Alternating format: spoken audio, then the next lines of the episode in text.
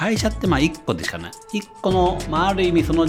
人生のその時期におけるはいはいはい。むっちゃ頑張ってることの1個わしかないと思うんですよ。わかります。で他にもあると思ってて山野さんって結構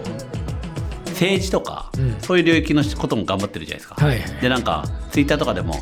いやなんか経営者とかビジネスやってる人間は政治のこと言っちゃいけないって言うけどそれは嘘だみたいな、言っていやリーダーなんだから社会のリーダーだろみたいな感じで結構熱く言ってて、はい。エモいなと思ってたんですけど なんか結構その日本社会とか、まあ、そういうものに対しての意識も強いなと思ってて、はい。なそこってなんかなんかどどういう考え方をしてるんですか？どうなんですかね。まあでもなんか環境が自分を成長させてくれたっていうのはまず素直にあると思ってて、うん。まあそれはまあ新平ちゃんとかもそうだしまあその他のまあ僕らの同世代の仲間とか、まあちょっと一つ上のまあ少し上の世代の中まあ先輩たちうん。もやっぱりこう成長していけばいくほど社業がうまうまくいけばいくほど社業以外社業のこう周辺領域のまあ環境を良くしようっていうふうになんか思っているということを見てきてやっぱ自分もそうなりたいしうん。自分もまあそういう存在でいたいしっていうふうに、まあ、だんだん育ってきたっていうところに尽きるんだと思うんですけど、うん。うーんなんかやっぱりこうどうしても、うん。まあこうなんでしょうね。PL とか BS とかだけで見てると、ん。会社として合理的に株主に対して説明できることとうん。一方で株主に対して合理的に説明できるわけではないんだけれども、周辺領域としてすごく重要だよねって思ってることってはい。あるじゃないですか。だから会社としてはなんか社長のキャップはできるとしてはできないんだけど、うん。なんかこう10年後の社長のキャップとしては取り組まなきゃいけないかもしれないけど今はやっとくべきじゃないことってあったりとかあとはそこから学んだ一人間として見たいことみたいなことがやっぱあるわけですよね。例えば最近で言うと、うん僕らってなんか遊びを通じて思い出の機会を作ってて人生を豊かにしてる会社なんですけどそれは全て有料の遊びなんですよ。うんでもお金払えないんだけど遊べない人いるじゃないですか。うんそのまあその、まあ、ローソーシャルと言われてる人たちうんが、なんか本当は遊べると社会性が豊かになって人間関係も潤滑になってコミュニケーション能力も上がってみたいな成長を遂げられるかもしれないんだけど、その人たちできてない。なぜかというと僕ら有料の遊びしかビジネスにしてないビジネスにしてないからと。うん。でもこれって生きるに遊びよって掲げてる会社としてはそのビジネスですぐできるわけではないんだけれども、うん。ミッションとしては実現しなきゃいけないとすると今株主に対して理解されなかったとしても個人の活動としては別途したいじゃないですか。うん。みたいなことって出てくるわけですよね。うん。でこういうのはなんかリソースの配分はあるんだけれどもやっぱりやっていきたいとか。さっきの政治の話で言うと僕はその、まあ、GoTo トラベルみたいなのが、まあ、今でいくと全国旅行支援みたいなのがあった時に、やっぱりこうなんでしょうね。まあいろいろ見ていると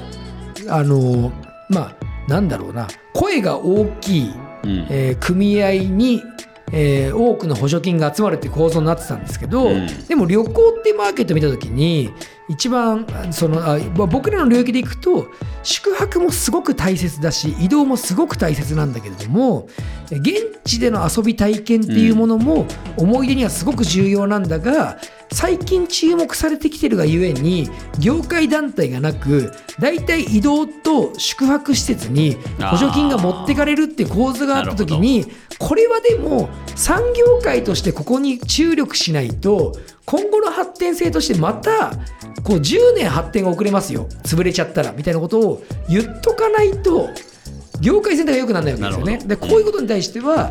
まあ、自分の見えてる範囲で分かることはちゃんと声を大にしてやっぱリーダーシップ持っていきたいなっていうふうには思いますよね。10年後とか20年後こうなってるなみたいなイメージってあるんですか今田さんそうですね、まあ、10年後まで、まあ、僕はあのーこの間12年でもう次13年目になるんですけど、うん去年決めたことはもう12年本気でやるっていうのは決めましたと。おーだから10年後はアソビューのビジネス基盤をめちゃくちゃ拡大して、まあ、トップランナーとしてあフロントランナーとしてリーダーシップ持ってやってるっていうのは、まあ、自分の中ではイメージを持ってます。うーん20年後は分かんないですよね。うん。さっきなんかでも新平ちゃんが言ってくれたみたいに結局そうは言っても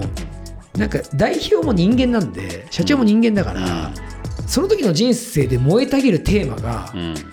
あるから会社につぎ込んでるわけであっそうでてすね。でもしかしたら会社外にそれが出てくるんだとしたらそれは別に否定されるものではないと思うんですよ。うんそういう意味ではそうですね20年後はちょっと分かんない。もしかしたらすごくなんか全然違うマザー・テレサの家みたいなの作ってるかもしれないし。うん。分かんないですね。日本こうしたいなとか遊びこうしたいなとか世界こうしたいなとか、うん。うん何でもいいんですけどなんか将来のビビジョンみたいな話そうですね。まあやっぱり、まあ、会社のこう立ち上げた構想というか、まあ、ミッションはうん。普遍だと思ってるんで、うん。まあ本当に僕は100年スパンでうん。このミッションを追いかけていく会社であるべきだとすると僕の寿命が足りないんで、うん。残念ながら、うん。そうすると、まあ、いつか引き継ぐってことがもう決まってるわけですよね。確かに。その時に、まあ、自分が会社の代表としてやりたいことはやっぱりこうグローバルのビジネス基盤を作る、まあ、やっぱメイドインジャパンの、まあ、スタートアップとして、まあ、海外でも、まあ、顧客価値を提供できるビジネス基盤が作れたらいいなっていうのが、まあ、僕の野心ですかね。でまあ日本の中で言うとやっぱりこうね、まあ、たくさんの人が、まあ、遊びューという何かしらのプロダクトを活用して、まあ、なんか遊びのハードルが下がって機会が増えて質が上がったみたいな状態をどれくらいまでのシェア作れるかっていうところがチャレンジになるし、まあ、一方で、まあ、遊びューという存在があったから経営の生産性が上がって担い手がいてなんなら精進化して事業が継続できたみたいな数をどこまで増やせるかみたいなところに僕のチャレンジがあると思ってるんで、うん。なんかそういうふうにやっていきたいなと。でじゃあもう一個引いて人間としてこ個としてどういう人生を歩みたいのかっていうのは、まあ実はそんなに考えられてなくてというのは今やっぱり自分の個としての存在と経営者と存在が結構一体化しちゃってるから、でもそれはそれで僕は今いいと思っててそれが自分が心地いいと思ってるんで、うん。今は一旦少なくとももう12年もう一周はなんかその状態で走れればきっと幸せそうだなって今は思ってる12年も。12年